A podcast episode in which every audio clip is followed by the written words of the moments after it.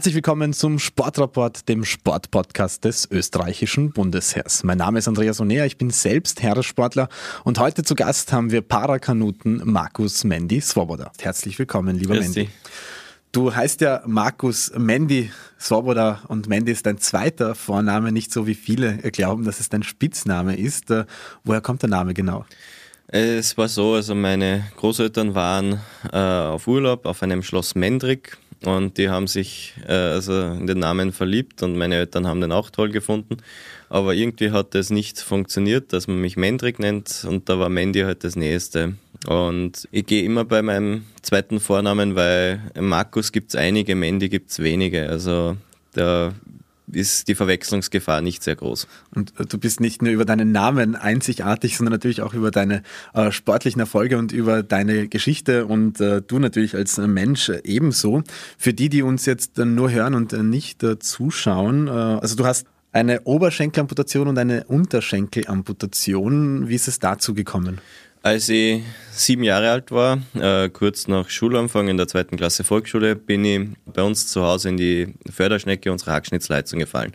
Die hat mir beide äh, Unterschenkel abgetrennt und in einem Versuch halt mit diesen abgetrennten Stücken und einem Muskel aus dem Rücken ein ganzes Bein zu rekonstruieren, der leider nicht ganz geklappt hat, weil aufgrund dieses ja, wie sagt man halt, ausreißen, die Blutgefäße so weit im Knie kaputt waren, dass mir das rechte Bein dann bis oberhalb vom Knie abgestorben ist. Also mit dem Muskel aus dem Rücken und das, was halt beim Unfall sonst noch alles übrig geblieben ist. Du bist jetzt mit äh, zwei Beinprothesen unterwegs. Warst du sofort äh, auf Prothesen unterwegs oder hat man zuerst versucht, dass du im Rollstuhl dich fortbewegst? Das ist, wie gesagt, kurz nach Schulanfang, also September, Oktober. Dann war ich bis äh, Ende November oder so im Krankenhaus. Ähm, dann hat die Reha mit dem neuen Jahr in Bad Hering angefangen und bis dahin war halt alles im Rollstuhl. Prothesen waren halt nie wirklich bequem, also es ist am Anfang äh, wie ein Schuh, der drückt. Äh, im, im, Bad Hering war halt alles äh, Rollstuhlgerecht. Jetzt bin ich halt extrem mobil gewesen mit dem Rollstuhl und das Interesse an den Prothesen ist dort eher gesunken als wie gestiegen als sieben- oder dann achtjähriger Bub äh, geht er extrem viel durch. Also es war eine schöne Zeit. Ich habe viel machen können, in Hering schwimmen, mit dem Rollstuhl durch die Gegend fetzen. Also das ist alles barrierefrei. Und sie haben mir halt die Grundlagen des Gehens und so beigebracht. Aber auf die Prothesen verlassen habe ich mich dort nicht. Und wie dann wieder nach Hause gekommen bin und dann waren wieder Stufen, bin in die Schule gegangen, da waren auch Stufen. Und auf einmal waren die Prothesen gar nicht mehr zum Wegdenken. Also es war dann halt fixer Bestandteil meines Lebens. Nur dazu mit Mama Dummteifen mit den anderen Kindern war es auch nötig. Und dann habe ich es äh, jeden Tag angehabt und dann ist es halt ähm, kein Problem mehr gewesen, gar nichts mehr. Wie ist dir die, die Umstellung ähm, gefallen? Ich meine, wir hatten in einem ähnlichen Alter den Unfall, ich war sechs damals, äh, mhm. äh, wie ich meinen Unfall hatte und die Amputation passiert ist, du warst äh, sieben. Wie ist es dir damit gegangen dann? Also für mich war es ähm, überhaupt kein Problem. Also alle fragen mich immer ähnliche Fragen. Also es ist halt, mit sieben hast du so weit noch kein eigenes Leben, dass die das jetzt aus deinem Alltag wirft oder sonst was. Also das ist halt wie Reset-Knopf drucken, ohne dass vor wirklich viel passiert ist. Also das ist halt ein, ein zwar ein Neustart, aber es war kein Problem, weil alles, was vor sieben war, war jetzt nicht unbedingt so weltbewegend, dass ich deshalb mir große Sorgen um die Zukunft hätte machen müssen. Das heißt äh, auch äh, bei dir wahrscheinlich dann ähnlich wie bei mir, dass die Umstellung auch Teil des Prozesses war, der dann relativ schnell äh, abgelaufen ist und klar, also natürlich mein Unfall war relativ heftig und ähm, ich bin dann im, im Krankenhaus bin ich apathisch geworden, also ich habe nur noch ins Neuenkastel geschaut oder halt Fernseher. Darum war ich auch nur so kurz im Krankenhaus. Also sie haben mich relativ schnell raus, also dass die Rehabilitation halt zu Hause auch schon angefangen hat. Und das hat mir dann in der Entwicklung wahrscheinlich auch wieder ein bisschen vorangetrieben, weil im Krankenhaus da, wenn du nur in die einen Ecken schaust, ja, wird der Hirn ganz weich.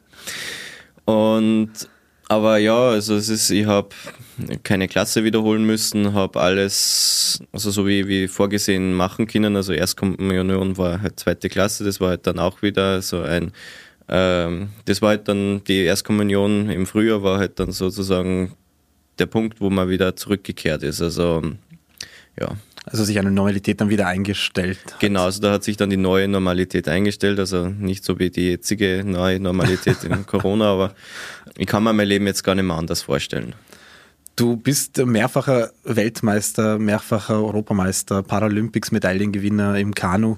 Wie bist du dann, ähm, in Oberösterreich bist du ja zu Hause, zum Kanusport gekommen? Es war äh, zufällig, also mit acht Jahren habe ich dann mit dem Schwimmen angefangen, also weil ich war, bevor mein Unfall war ich, äh, war ich Wasserskifahrer, weil das mein Vater auch war oder halt, soweit man halt mit sieben schon Wasserskifahrer sein kann dann hat das halt nicht mehr so gut funktioniert. Also zum Wasserskifahren braucht man Beine. Wir haben es zwar auch mit den verrücktesten mechanischen Methoden probiert und es hat auch geklappt, aber halt wäre niemals wettkampfsmäßig möglich gewesen und Wettkampfsport war halt doch verankert bei uns in der Familie. Jetzt habe ich Schwimmen ausprobiert. Wie da aber die Umsätze gestiegen sind, war das irgendwie nicht mehr meins. Also das ist, also mir fasziniert das immer wieder, wie viel Schwimmer trainieren können. Und dann hat uns äh, ein Bekannter einmal ein Kajak geschenkt. Das hat er sich äh, in seiner Jugend gekauft und hat es nicht mehr gebraucht und hat es uns geschenkt und wir waren halt viel mit dem Boot am, auf der Donau unterwegs und dann waren wir zufällig in Untermühl, haben das Kajak dabei gehabt und ich bin halt gepaddelt und dann kommen die Wanderfahrer von meinem jetzigen Verein von einer Wanderfahrt vorbei und fragen mich, ob ich nicht im Verein vorbeischauen will und ja, seitdem bin ich Paddler. Und vor allem das Faszinierende ist ja, du bist äh, Paddler, noch bevor es den Sport in dem Sinne im Behindertensport überhaupt äh, organisiert gegeben hat, äh, mit äh, großen äh, Wettkämpfen und eben als paralympischen Sport und hast dadurch äh, ähm, zufällig anscheinend auch einen irrsinnigen Zeitvorsprung gehabt. War das auch ein, ein Element, an, an, das du gedacht hast? na, es ist noch nicht paralympisch, sollte ich die Sportart überhaupt machen oder war das überhaupt kein Gedanke? Also es war, wie mit Sport angefangen hat, also zuerst mit dem Wasserskifahren oder so. Also mein Vater hat sich halt extreme Schuld an meinen Unfall gegeben und der wollte halt, dass ich mein Leben möglichst normal führe. Und da hat halt normaler Sport dazugehört. Also zuerst mit dem Wasserskifahren, was nicht funktioniert hat, dann Schwimmen, was halt ich nicht wollte. Dann war es halt so, dass wir eigentlich nie wirklich Richtung Behindertensport gedacht haben. Also natürlich hätte es die Möglichkeit von Anfang an gegeben, aber ähm, das ist mit, mit dem Kajakfahren, das ist halt so organisch gewachsen, wie man sagt. Und es war halt nie die Idee, sich einen Behindertensport auszusuchen. Und äh, es war auch kein Problem. Also ich habe bis 2010 habe ich den Sport halt nicht paralympisch äh, auf österreichischen und internationalen Niveau betrieben, war auch äh, viele Jahre bester Österreicher, also in der jeweiligen Altersklasse halt und war kein Problem. Zur internationalen Spitze war dann doch ein Riesenunterschied. Also es, es war dann teilweise war es sogar so, dass die Eltern mancher Konkurrenten damals gesagt haben, das ist ja unfair, der ist ja leichter, weil er keine Füße Wahnsinn. hat. Also, Wahnsinn. Ja, wo, was man sich, also wo, was immer heutzutage gar nicht mehr als Vorteil, also dass ich leichter bin, ja, das ist ein Vorteil, aber die Nachteile überwiegen, wenn man sich jetzt äh, die Parakanu-Rennen im Vergleich zu den Nichtbehindertenrennen anschaut. Was wären denn die Nachteile? Ähm also man stellt sich äh, Paddeln immer so stur vor, dass man eigentlich alles aus den Armen macht, das, was eigentlich nicht stimmt. Also du machst extrem viel Körperrotation, die aber auch im Fuß schon anfängt. Also du drückst mit dem Fuß gegen das Stemmbrett, äh, dann streckst du dein Knie durch, rotierst mit dem Hintern am Sitz und dadurch schaffst du halt ein bisschen mehr äh, Amplitude in der Bewegung und was noch wichtiger ist, ist der, also der, der, der, der Impuls, den du dem Boot mitgeben kannst dadurch. Also das ist halt mein Trainer hat immer gesagt, du musst den ganzen Körper spannen wie einen Bogen und sobald das Paddel auf das Wasser trifft, musst du loslassen. Also dass alles auf einmal gleichzeitig zieht. Und das ist halt das, was mir fällt, dass die äh, Beine, Füße, alles mithilft. Und fährst du dann äh, mit oder ohne Prothesen? Ich bin bis dieses Jahr bin ich äh, alles ohne Prothesen gefahren und jetzt habe ich mir eine Adaption so weit entwickelt, dass ich meine linke, also meine Unterschenkelprothese, also dann kann ich, also im Englischen sagt man Leg Drive, also die Beinbewegung, mit meinem linken Knie machen und habe dadurch halt bisschen bessere Rotation und einen größeren Impuls, auf, also besonders auf der linken Seite. Also faszinierend, sehr spannend. Äh, aber du hast jetzt vorher gesagt, dass eben teilweise die Eltern, äh, also ich finde das ja ein Wahnsinn, dass die Eltern der anderen dann sagen, dass du im Vorteil bist aufgrund deiner Behinderung. Ich kenne das aus dem Schwimmen, wo ich immer wieder disqualifiziert wurde wegen einarmigen Anschlages, weil ja die Regeln besagen, dass man zweiarmig anschlagen muss. Das kann ich natürlich nicht bei ja. den nicht behinderten Wettkämpfen. Und da ist auch immer ge wieder geheißen, äh, dass, dass es ein Vorteil ist, dass ich nur einen Arm habe.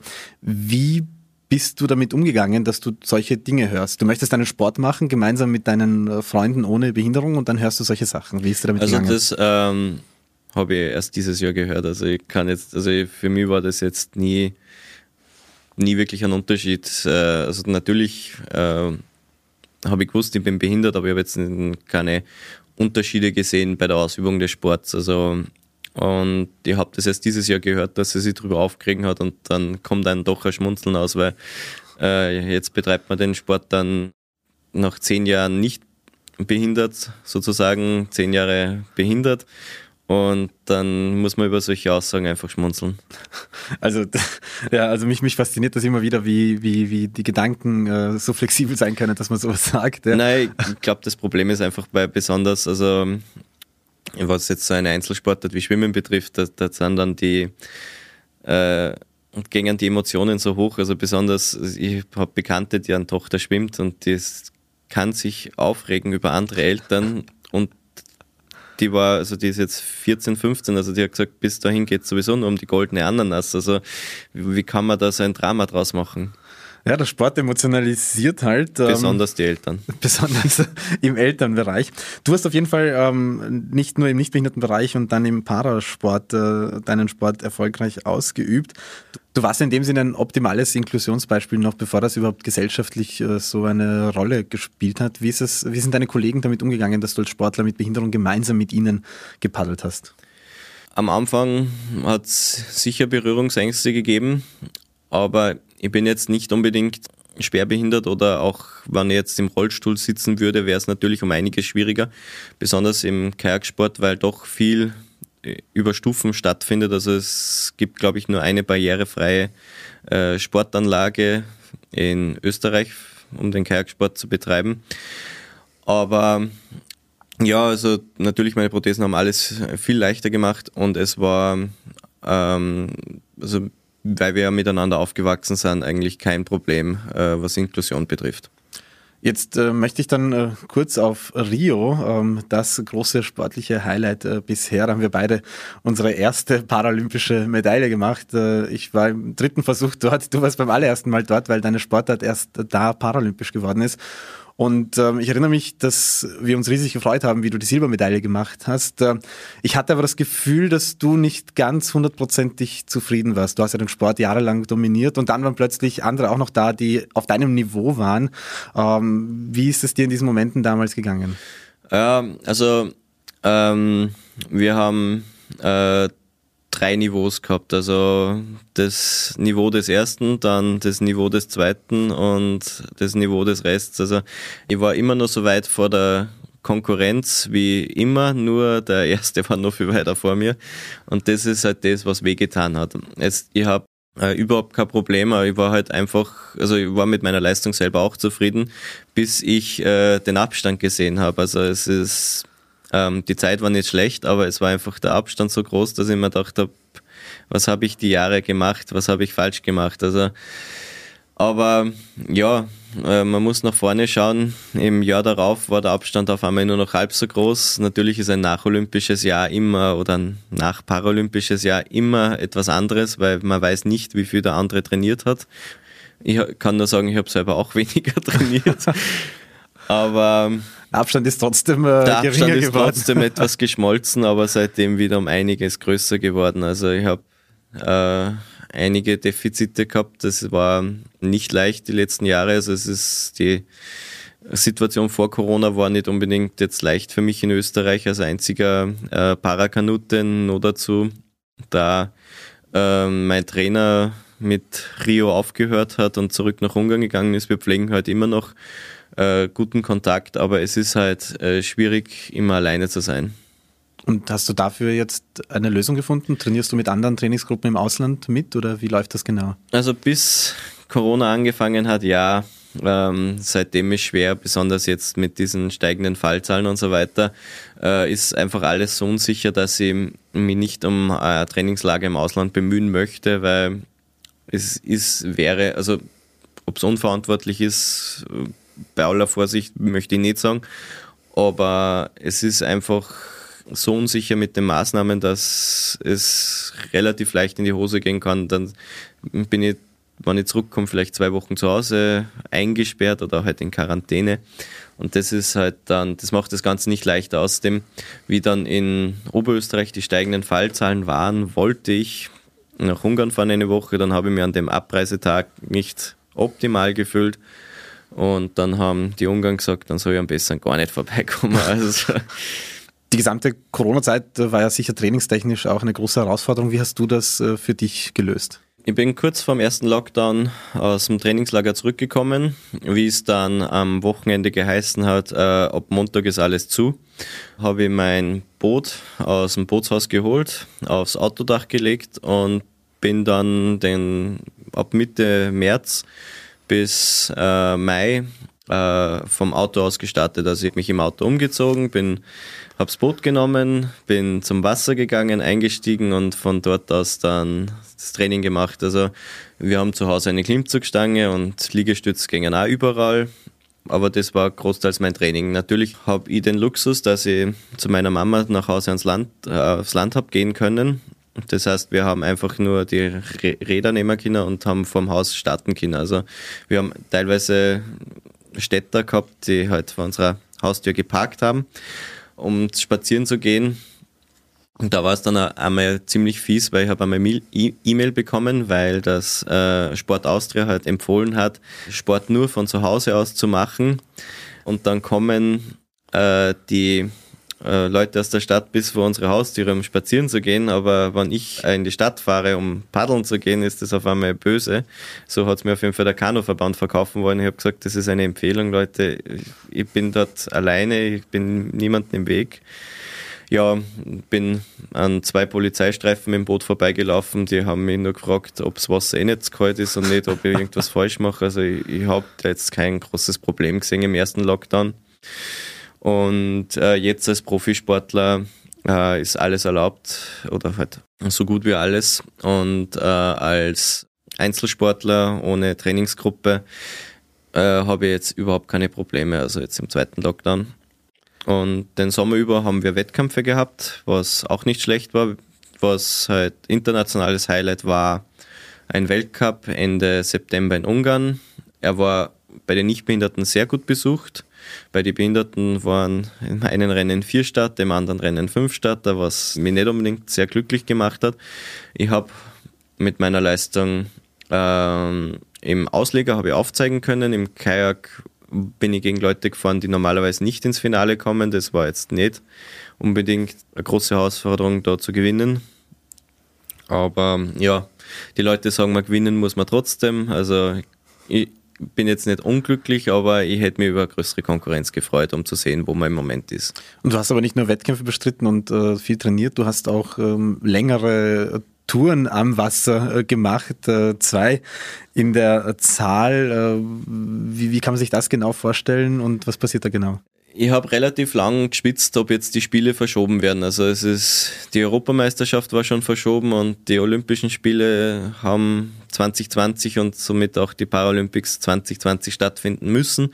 Und das hat halt extrem, äh, also mir als Sportler extrem unter Stress gesetzt, weil äh, man sieht halt dann andere Nationen, wie die normal trainieren und du selber startest halt dann vom Auto aus. Und das hat extremen Stress verursacht. Und wie das halt dann verschoben worden ist, habe ich mir gedacht, äh, so, so Kurzurlaub, also ähm, dieses Jahr geht's ja, ähm, ich fahre von Passau bis Hainburg.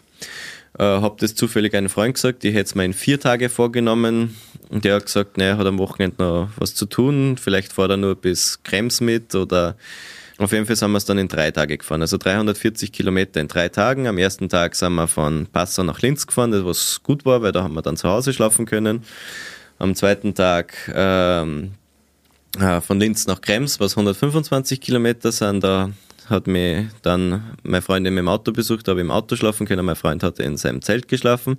Und dann von Krems bis Hainburg, was nochmal 125 Kilometer sind. Also es war eine tolle Tour. Das Wetter war nicht unbedingt ideal, aber es war, war schön, einmal die ganze österreichische Donau abgefahren zu sein. Und das hat mir anscheinend so sehr gefallen, dass ich dann noch eine Tour gemacht habe von Ulm bis nach Linz, was 440 Kilometer sind, also ein Hunderter mehr. Dafür habe ich mir sechs Tage Zeit genommen. Also ich habe mir mehr Zeit genommen, aber ich bin es dann in sechs Tage gefahren. Also ich habe mich dann eh ziemlich stressen müssen. Es war aber wunderbar und ich habe äh, alles, was ich mitnehmen musste, dabei gehabt. Also ich bin relativ schwer unterwegs gewesen, habe auch immer im Zelt geschlafen, also keine Hotels. Also ich habe es geschafft, ohne einmal einkaufen zu gehen. Also ich habe alles am ersten Tag ins Boot gepackt und es ist halt mit der Zeit leichter geworden. Am letzten Abend der Tour, also am vorletzten Tag, äh, hat mir meine Freundin wieder besucht und wir haben im Hotel in der Schlögener Schlinge geschlafen, was auch ein netter also Ausklang war. Und dann am nächsten Tag habe ich ganz leicht, also nur Boot und Flaschen Wasser, die letzten 50 Kilometer fahren können. Und da kann man sich das so vorstellen, dass du da wirklich stundenlang ähm, am Tag ähm, auf der Donau im Boot äh, paddelst, um genau, halt deine also, Strecke zu absolvieren. Wie wir äh, von Passau nach Heimburg gefahren sind, sind wir am Tag circa zwölf Stunden im Boot gesessen und 14 Stunden unterwegs gewesen. Also es ist, es hat ein bisschen was von Meditieren. Also man ist halt und von, von, von Ulm nach Linz ähm, bin ich im Ausleger gefahren. Also da habe ich mir dann äh, habe ich die Stabilität gehabt von diesem Ausleger. Und da habe ich dann halt zwischendurch am ähm, Handy oder einfach nur ein bisschen rasten können, aber da bin ich eigentlich für gar nichts ausgestiegen. Also ich habe im Boot gegessen und so weiter. Nur wenn halt Kraftwerke oder sonst was waren, habe ich aussteigen müssen, um vorbeizukommen. Aber da bist wirklich nur auf der Donau unterwegs und da bin ich spätestens so um halb neun im Boot gesessen und äh, frühestens um sechs ausgestiegen. Also das ist eine wunderbare Ablenkung, weil man verliert einfach diesen, also Realitätsbezug ist jetzt falsch, aber man man, man kriegt einfach so wenig mit und ist einfach mit sich selbst beschäftigt, dass ähm, alles andere einfach einmal eine Zeit lang unwichtig erscheint. Und man ist auch im direkten Kontakt mit der Natur, was du natürlich äh, im Sport sowieso bist. Aber ja. ist das auch etwas, was dir viel äh, gibt? Also ich paddel täglich auf der Donau und dann zu sehen, äh, was da alles noch gibt. Also besonders gefallen hat mir der Donaudurchbruch. Also der, man kann sich die Schlögener Schlinge vorstellen, nur zehnmal kleiner und alles halt äh, felsig. Also es war wunderschön und auch bis Passau war die Donau smaragdgrün und komplett klar. Und ab Passau kommt der Inn dazu, dann kommt auf einmal so eine graue Drecksuppe aber das ist äh, Wahnsinn. Aber es war, also es war wunderbar. Ich habe, was ich an Vögel gesehen habe, in diese Kraftwerksbereiche, wo halt fast keine Strömung ist, was da an Vögel war, die haben sich alle so gefürcht von mir, die sind, da war ich 500 Meter weg, sind die angehoben. Ja, aber es war schön, also, und in der einen Stadt hast du auf einmal, weil in, also im Hafen, wo ich trainiere, sieht man halt die, die Ratten extrem in die Steine am, am Ufer und dann komme ich so sechs Uhr am Abend beim, bei meinem, ich glaube, es war der dritte Abend, äh, komme ich an und dann sind da die, die Katzen, die diese Ratten jagen. Äh, also es war also war, war cool. Du hast also auf jeden Fall einiges äh, schon gesehen. Ich habe ja. auch hier noch äh, ganz kurz zum Abschluss äh, stehen, dass du auch mal über den Atlantik paddeln möchtest, von den Kanarischen Inseln bis in die Karibik. Ganz alleine, du, das Boot und das Meer. Und das Ganze soll 30 Tage dauern. Wann hast du das vor? Ja, also während meiner aktiven Zeit wird das, passt das eigentlich nie rein. Also es ist ich habe mir da, da gibt es die Talisker Whisky Atlantic Challenge heißt das. Das ist ein Ruderrennen ähm, von den Kanarischen Inseln in die Karibik. Es sind, glaube ich, gute 3000 Seemeilen oder so.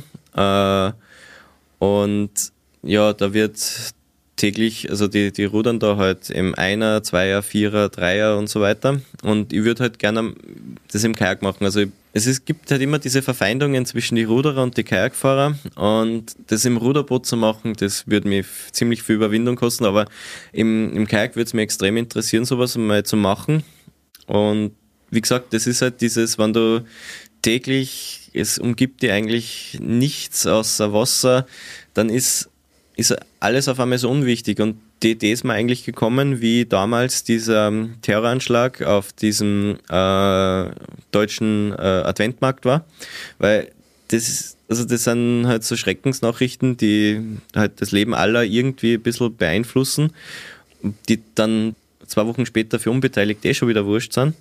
Aber das wird dir gar nicht auffallen und dann hast du wirklich ja, 30 Tage oder 40, je nachdem wie lange man braucht, äh, Seelenfrieden, weil du natürlich hast du dann bist du in anderen Stresssituationen, also was dann eher in Richtung Überlebenskampf geht, als wie jetzt äh, sich Sorgen zu machen, auf einen Adventmarkt zu gehen. Und das ist halt das, was mich besonders reizt. Und auch, was ich mir extrem cool vorstelle, wenn es dann wirklich nur von Kilometern, von Kilometern Wasser umgehen bis kein Licht zu sehen, äh, nur die Sterne, also das muss äh, toll sein. Also du hast auf jeden Fall noch einige Herausforderungen vor dir, auch neben den äh, sportlichen, natürlich auch die Paralympics äh, nächstes Jahr. Wir wünschen dir alles Gute. Danke, dass du äh, hier beim Sportrapport warst. Ich danke.